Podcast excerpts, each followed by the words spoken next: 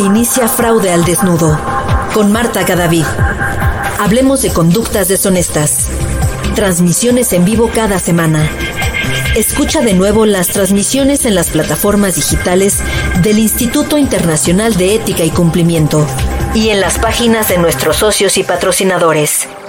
¿Estás preparado para un nuevo desafío?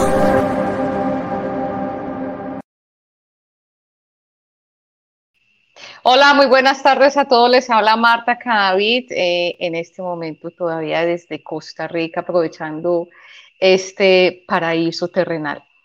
Sean todos bienvenidos eh, y hoy vamos a hablar eh, acerca de la responsabilidad compartida del fraude. No tenemos invitado porque quiero también tener un, acercamiento con ustedes y explicarles diferentes tipologías de fraude que me llegan a mi mesa de trabajo, que me preguntan, que a veces en estas investigaciones o que muchas veces nos consultan, entonces, eh, y que se pueden compartir, pues quiero aprovechar este espacio.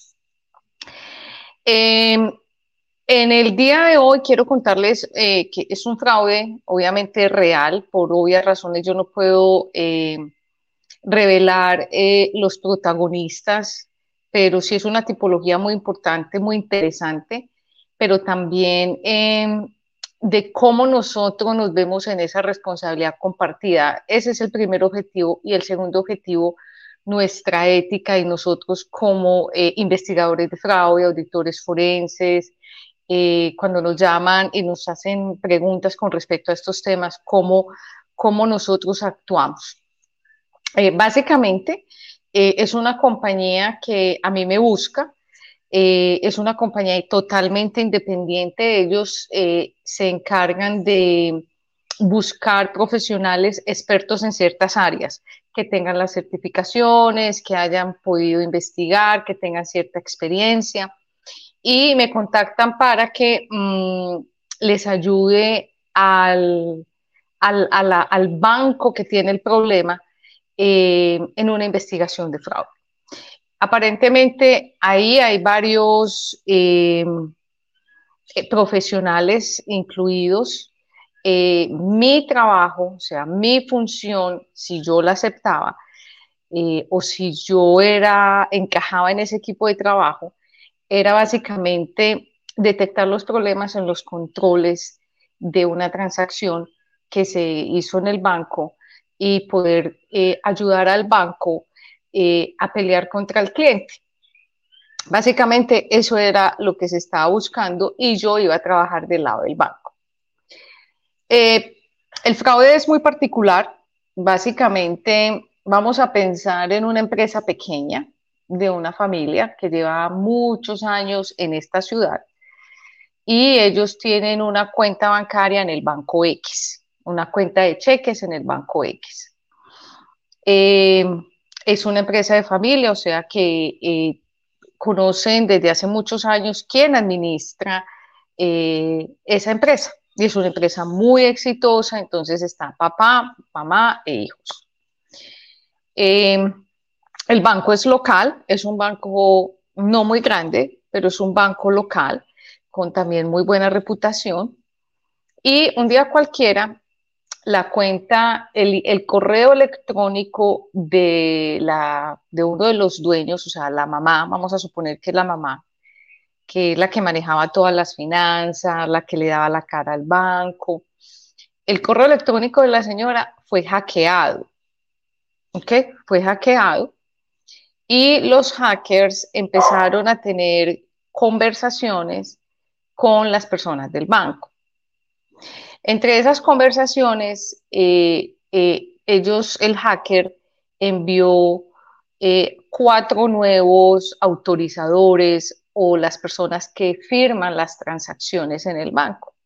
Es decir, cambiaron el hacker, cambió las instrucciones de autorización de las transacciones. el hacker mandó correos solicitando que en vez de ser papá, mamá y dos hijos, de aquí en adelante eran Nicolás, Carlos, Camilo y Benjamín.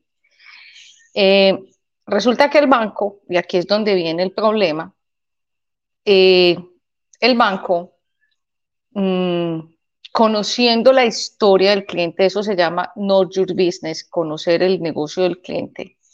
El banco eh, simplemente le solicita a, las personas, pensando que las personas con las que estaba hablando en ese correo eran los mismos dueños, les que hable. El banco no llama al cliente, sino que le dice, el banco le dice, listo, entonces hagamos algo, porque usted no me hace el favor y me llama? Me llama mañana. Entonces, claro, llamaron y confirmaron quiénes iban a ser las nuevas personas que iban a autorizar entonces ahí viene el primer error que a mí me parece fatal. Y ya después les cuento qué más, o sea, cómo se desenvuelve mi proceso para actuar allí. Entonces, el banco tiene la conversación, el gerente comercial o quien haya sido, tiene la conversación con las nuevas personas que supuestamente van a firmar y ya. Resulta que al día siguiente eh, mandan un correo solicitando una transferencia de, vamos a suponer, un millón de dólares a una cuenta en Singapur. Y las personas que ya estaban registradas en el banco para autorizar transacciones empiezan a empujar esa transacción. Se necesita ya, hay que pagar esta plata ya, es una emergencia, es una urgencia, si no se cae el negocio, pum, pum, pum, a bombardear a que esa transacción saliera cuanto antes la transacción fue cerca de un millón de dólares a una cuenta en Singapur. El banco hace el release de la, de la plata, o sea, hace la transacción, manda el dinero a la cuenta de Singapur. Y mm, a los dos días, el cliente, o sea, los representantes del cliente real, papá y mamá, llaman al banco y le dicen, ¿ustedes por qué transfirieron un millón de dólares a Singapur? Ah, no, es que usted eh, nos contó que teníamos que hacer la transferencia, aquí están los, correos y aquí está la conversación. Entonces ahí es donde se destapa la canequita de los gusanos. Cuando yo llamo la canequita de los gusanos es cuando sale lo horrible de todos los problemas que hay y la carencia de controles. Entonces, mm, el banco dice, ah, qué pena, su culpa, es su culpa porque a usted le hackearon su cuenta de correo electrónico.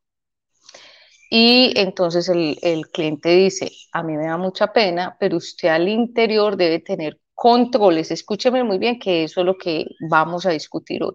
Ustedes tienen que tener controles donde eh, usted a mí me llame. A nosotros si hablamos con ustedes, ¿Y usted cuando me llamó? No, yo no los llamé, pero las personas que firmaban, que se cambiaron, sí llamaron. Entonces, miren la ridiculez, y aquí empiezo yo con mi crítica ácida.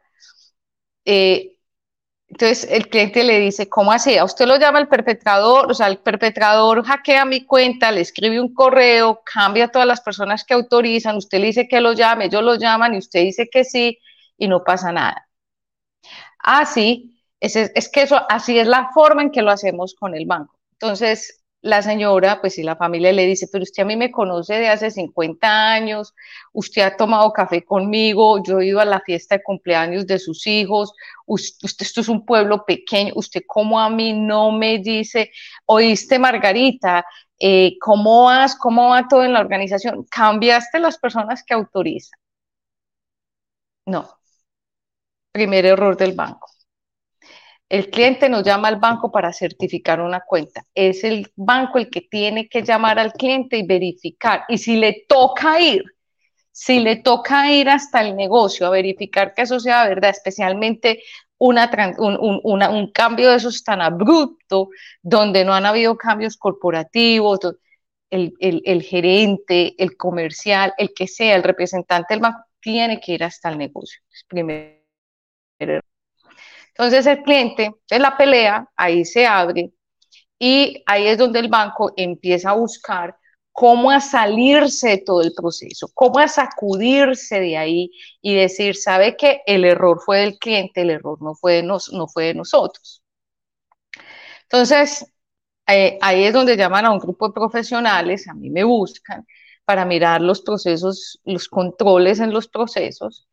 Y en la primera entrevista, pues cuando a mí me cuentan el caso, me mandan toda la documentación, pues de lo que uno ve, claro, empiezan entonces ya las críticas ácidas con un grupo de abogados y decirle, venga.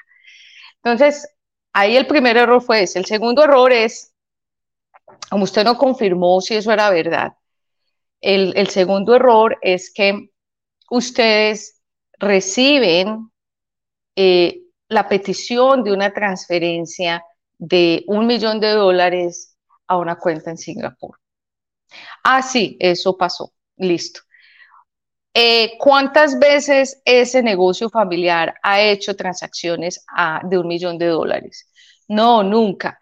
De hecho, eh, las cuentas de ellos no, nunca mantienen ese tope, eh, o sea, nunca han, ha pagado una cuenta de más de un millón de dólares o, cerca, no, nunca. ¿Y cuántas veces ese, esa familia, ese negocio familiar que usted conoce hace tantos años, ha enviado plata a Singapur? No, no, tampoco. Pero como nosotros confiamos en el cliente, por eso fue que la hicimos y como estaban acosando tanto, acuérdense, la sensación de crisis, acoso, lo necesito ya, nosotros por darle un buen servicio al cliente, entonces decidimos mandar la plata. Entonces le dije yo, segundo error, usted, ¿dónde está su monitoreo transaccional?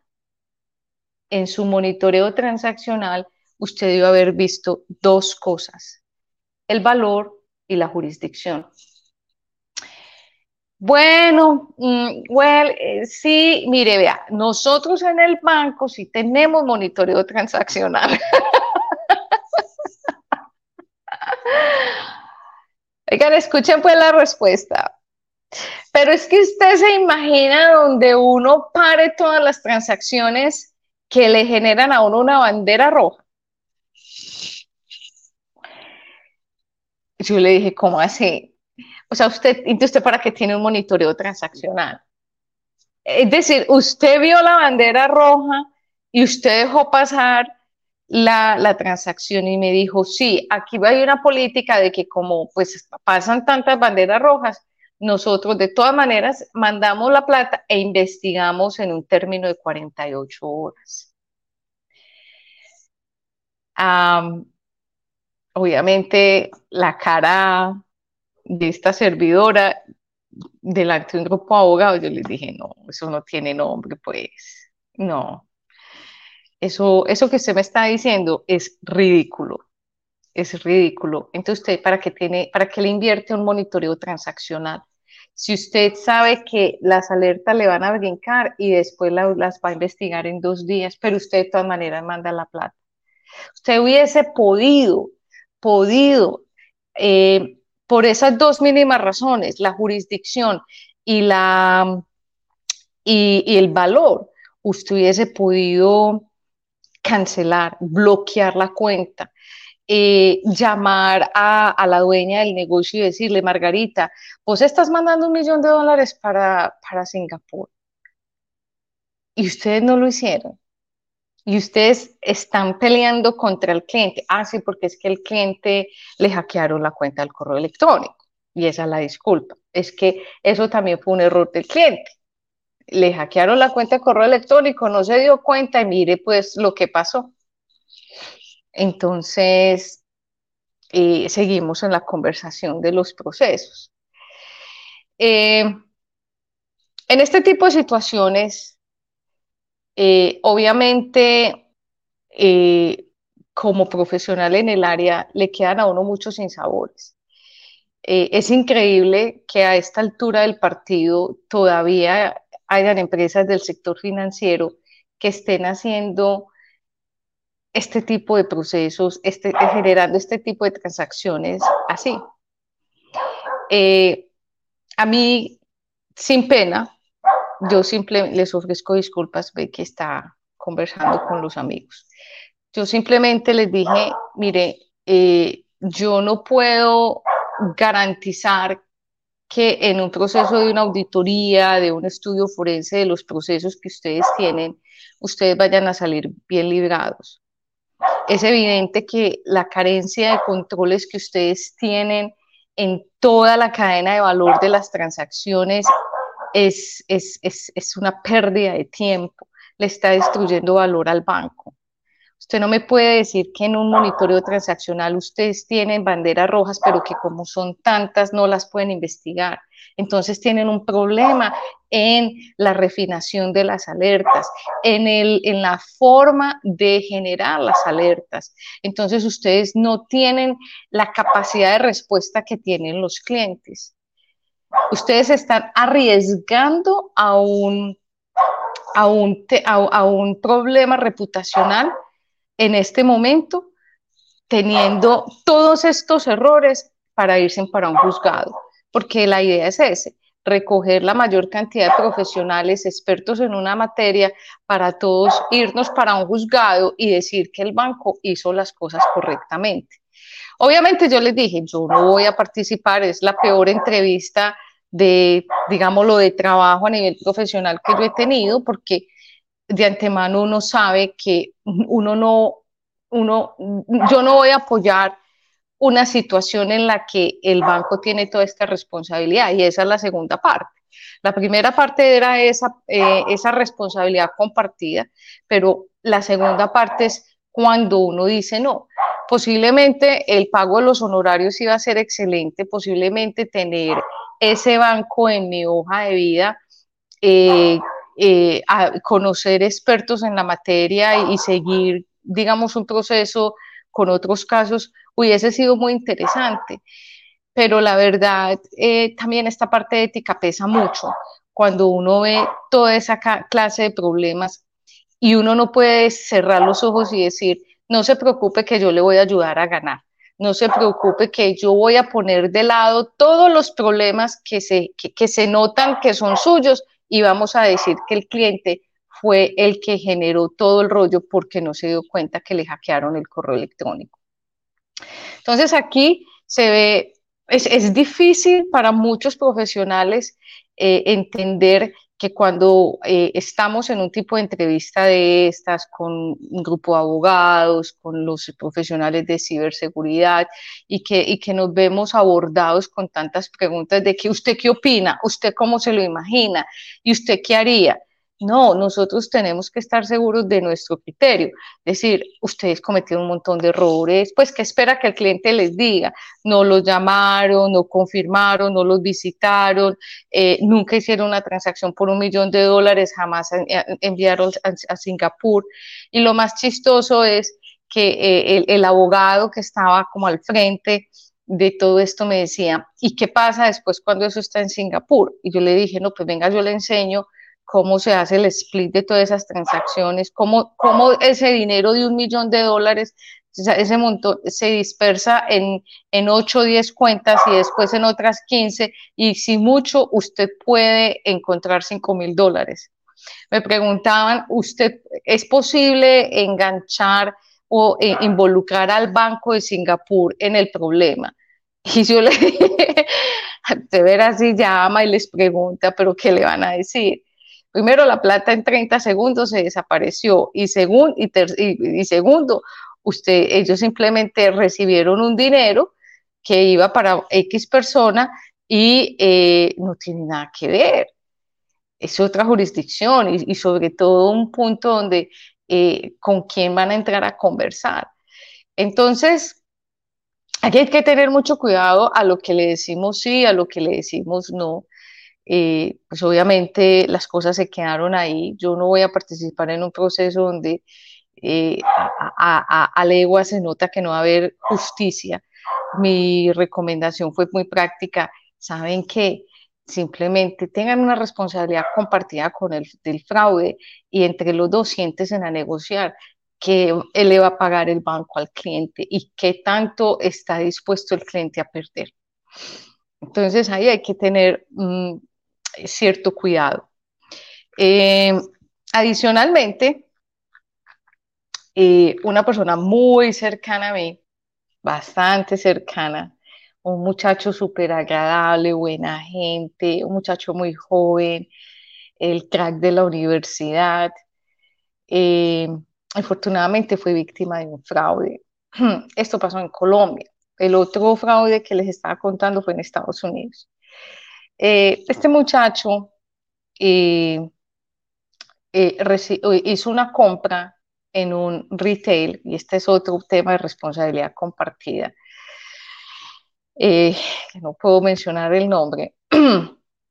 Él se va para un retail, un almacén de estos de grandes superficies y compra una camiseta cualquiera. Compra un producto, compra unas cositas para su uso personal. Y eso pasa un sábado. Y él paga con una tarjeta de débito de su corporación bancaria. Al día siguiente él está en casa y lo llama un personaje y le dice, eh, Pepito Pérez, yo represento el banco tal, o sea, el banco donde él estaba, ah, represento el retail, perdón, donde usted ayer compró dos camisetas, dos pares de calcetines, estuvo hasta la hora en el almacén eh, con la factura número tal, con la compra que en, pesos colombianos costaba 120 mil pesos colombianos. Resulta que esa transacción no pasó. Usted sí pagó, usted, usted pagó, usted sí pasó la tarjeta, pero esa transacción no pasó. Y esa transacción está pendiente de nuestro cuadre de caja. Entonces necesitamos, por favor, que nos vuelva a pagar. Pero usted, eh, entonces él decía, pero ¿cómo así? Eh, yo estoy aquí chequeando y, sí se nota, eh, quizás yo estoy chequeando aquí en mi banco y ahí sí lo veo descargado. Ah, no, no, no, no, es que si no resolvemos, te empieza la amenaza. Si no resolvemos este problemita ya, ya, lo vamos a llevar al buro de crédito y eh, para que usted pierda su crédito, para que usted pierda su reputación, para que a usted lo demanden. Entonces, claro, empiezan a empujar la situación de crisis y le dicen, usted verá, pero esta es su última oportunidad, las cosas son muy claras, usted no pagó en este almacén, es más, usted se robó eso, yo le estoy dando la oportunidad de que, que usted quede bien. El muchacho se asusta mucho el muchacho dice, bueno, entonces, ¿qué tengo que hacer? Y bueno, entonces me hace el favor y va a su banco, coge su teléfono, su aplicación virtual y va a su banco y, eh, me, eh, y me hace una transferencia por, vamos a decir, 50 mil pesos, que son, no sé, 15 dólares, a ver si sí funciona, a ver si su, su medio de pago sí está funcionando. Entonces el muchacho, y me lo manda a esta cuenta. el muchacho hace la transferencia y le dijo, listo, ya le falta poquito, entonces hay que hacer otra transferencia de tanto. Y el muchacho hace. Entonces el muchacho lleva las tres transferencias. Y incluso el, otro lado, el perpetrador, le dice, tranquilo, las transferencias que hagamos aquí yo se las voy a devolver, porque yo lo estoy llamando desde este retail, porque nosotros queremos estar seguros que usted sí quiere pagar y que está haciendo las cosas bien. No se preocupe que yo se las voy a devolver. Entonces, en conclusión, él había comprado 120 mil pesos colombianos en la camiseta y el par de calcetines. En conclusión, en todas esas tres transferencias, él casi que pasa 900 mil pesos colombianos. Pónganle, no sé, 200 dólares, 180 dólares más o menos. ¿Ok? Entonces él ya cuando termina la tercera transacción, él reacciona y él dice, ¿cómo así que yo tengo que seguir? ¿Y cuándo me las vas a devolver? Y dijo, no, no, no, no, ya te las voy a devolver. Es más, entonces el otro, el perpetrador ya se da cuenta que mi amigo reacciona, se asusta, se previene y dice, no, espérate, que es que ya te he pasado mucha plata, ¿cuándo me las vas a devolver? Es que, no, no te preocupes, que te las vamos a devolver. Es más, ya te vamos a llamar. Dame cinco minutos y ya te vuelvo a llamar. Se termina la llamada. Resulta que mi amigo llama al retail y no le soluciona. Le dicen que, que tan de malas. ¡Ah! Qué pesar. Pero sí, infortunadamente hay una gente súper estratégica cometiendo fraudes por ahí. O sea, el muchacho perdió la plata. Y él dice, pero ¿cómo así? Entonces él a mí me cuenta y eh, yo le digo, el almacén tiene mucha responsabilidad, porque mire lo que sucede. Él recibe la llamada con toda la información de la factura de compra. Es decir, a él no lo llaman por coincidencia, a él no lo llaman y le dicen es que yo a usted lo vi comprando, no. A él le dan incluso el número de la factura, la hora en que él pagó en el retail. Le dicen, yo estoy llamando el retail X porque usted ayer estuvo comprando y le menciona los productos, una camiseta, dos pares de calcetines, usted pagó a las tres y cuarto de la tarde ayer sábado y usted estuvo en el retail que queda en, eh, en la esquina verde. Y este es el número de la factura.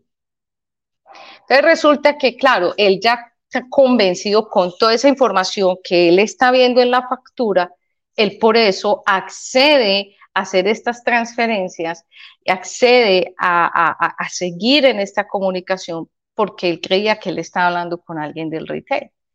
Pero resulta que es que lo que está sucediendo hoy en día es que hay, hay gente inescrupulosa vendiendo la información o entregando la información que se produce en los retails, en los puntos post, en los restaurantes, para llamar a la gente. Esa, información que tenía mi amigo, este muchacho, no es coincidencia. Él tenía la factura, él no la arrojó a la, a la basura. No, de él tenía la información y tenía la información de la cuenta con la que él pagó. Entonces hay que tener mucho cuidado y esta es la responsabilidad compartida, porque los fraudes a los clientes se generan también por, eh, dentro de las organizaciones. Posiblemente la organización no está perdiendo un peso. Posiblemente, es más, ¿sabe que le dijo el retail? I'm sorry, no es nuestra culpa. Y a mí me parece eso terrible, terrible. Nosotros como empresarios debemos tener claro que si alguien viene a mi organización y me dice toda esta tragedia, yo tengo que investigar porque la información de, los clientes está saliendo, se la están robando, la están usando para cometer fraudes. Y si eso está ocurriendo, ¿qué más información se estarán llevando? Ojo con la responsabilidad compartida. Tenemos que tener cuidado. Si les llega una clase de queja, una queja de estas, lo primero que hay que hacer es coger a ese muchacho y exprimirle toda la información ya miramos a ver si se le devuelve, no se le devuelve, pero eh, eh, la capacidad de reaccionar de nuestra gente en los retails, en muchos casos, es supremamente pobre. Y sabe que es pobre su cultura. Yo fui cliente de ese retail hace muchos años y me tuve que salir también por el mismo problema, la carencia de amor propio de la gente, la carencia de satisfacción del cliente. Les importaba un pepino que llegara una persona con un fraude, con un problema en la tarjeta de crédito, con un problema en la compra. Es impresionante, es impresionante. Y cuando este muchacho me cuenta la historia, 12 años más tarde, 13, no han cambiado en absoluto, en absoluto. Esas son las experiencias que uno dice, que le enredan el, nombre de una organización por, simplemente, por un simple descuido de su equipo de, servicio al cliente, de investigación, de no saber escalar ese problema. Eh, el muchacho no, pues perdió la plata, o sea, perdió, perdió su nómina, su salario, o sea, él va a estar bien, él va a estar bien, pero queda el sinsabor de lo que queda pendiente por hacer en muchas organizaciones como este retail que no les importa, que estén sacando la información de sus, de sus clientes, de sus transacciones para entregársela a perpetradores en la calle, incluso en las cárceles, para cometer todas estas fechorías y exprimir los clientes y exprimir personas que confían en un sistema. Bueno, eh, ya casi terminamos. Eh, hoy los invito a que eh, con Auditool vamos a hacer el entrenamiento para que ustedes tomen el examen con el SPF el, ahorita el 27 de marzo. Es toda una semana de mucha actividad. Vamos a estar Juan Ignacio Ruiz Urrilla, Julián Ríos y yo en este entrenamiento que son cinco días son 20 horas más unas horitas que tienen que trabajar adicional por fuera del curso. eh, donde van a tener la oportunidad de aprender muchísimo, compartir las mejores prácticas, hacer networking, donde ustedes pueden eh, eh, tomar todas estas herramientas, no solo, para, no solo para tomar un examen. Este no es un curso para enseñarles a decir, a, chequear las cajitas de las respuestas del examen, no. Esto es un, curso de preparación donde ustedes van a tener herramientas valiosas, van a aprender de eh, COSO, van a aprender con Julián eh, de ciberseguridad, de eh, todos los aspectos forenses digitales, con eh, Juan Ignacio temas de auditoría y obviamente conmigo lavado de dinero, prevención de fraude, todo este tema que pues es una pasión. Así que yo los invito a que exploren, vayan a Auditool, chequen más información, pregúntenle a la gente de Auditool para que eh, pues nos veamos la semana del 27 de marzo eh, y podamos compartir entre todos y tener otro grupo de personas que ya se han certificado. Así que es un placer. Yo estoy en un área rural, entonces van a escuchar muchos animales. Eh, Muchas gracias a todos por conectarse conmigo esta noche y nos vemos la semana entrante con nuestro próximo invitado. Hasta pronto. Chao.